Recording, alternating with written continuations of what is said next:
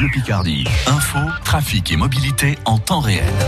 la météo pour ce soir, ça reste calme. Demain, ce sera un petit peu plus nuageux avant de retrouver un goût d'été en fin de semaine.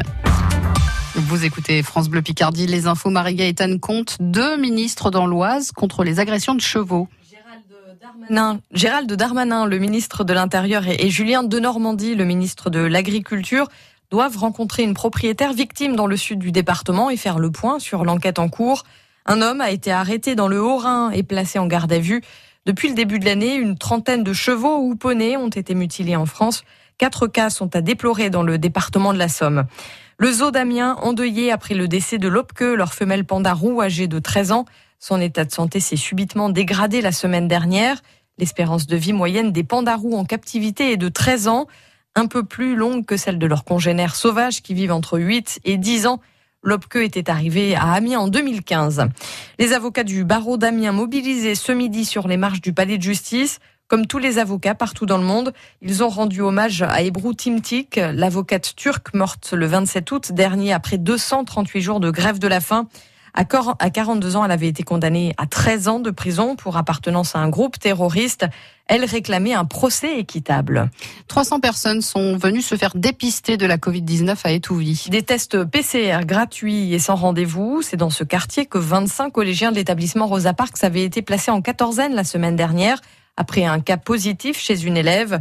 Une initiative importante pour Patrick Kéros, responsable du service santé de la ville d'Amiens. Le quartier Touvi est l'un des quartiers où il est nécessaire d'aller vers la population. Euh, la population, est, même si on peut penser qu'elle est loin euh, physiquement, géographiquement, parfois aussi elle est loin dans sa tête. Euh, c'est-à-dire qu'à un moment donné, quand on a des problèmes multiples et variés, problèmes d'emploi, problèmes économiques, eh ben la santé, on ne s'interroge sur sa santé que quand elle commence à faire mal. Et que de ce fait, ben, c'est une priorité d'aller vers les gens d'aller les interpeller pour euh, engager un dialogue et faire en sorte que finalement, ben oui, ils vont faire un test PCR et on verra bien. L'idée, c'est vers la population, c'est ça qui est important. On a déjà ce problème-là sur les dépistages qui sont organisés avant, hein, euh, les dépistages organisés du cancer du sein, du côlon. On voit bien que c'est une population qui n'a pas d'appétence, qui n'a pas envie. Pourquoi aller chercher des ennuis alors qu'aujourd'hui, ça se manifeste pas? Patrick Kéros, le responsable du service santé de la ville d'Amiens, au micro France Bleu Picardie de Valentin Winato.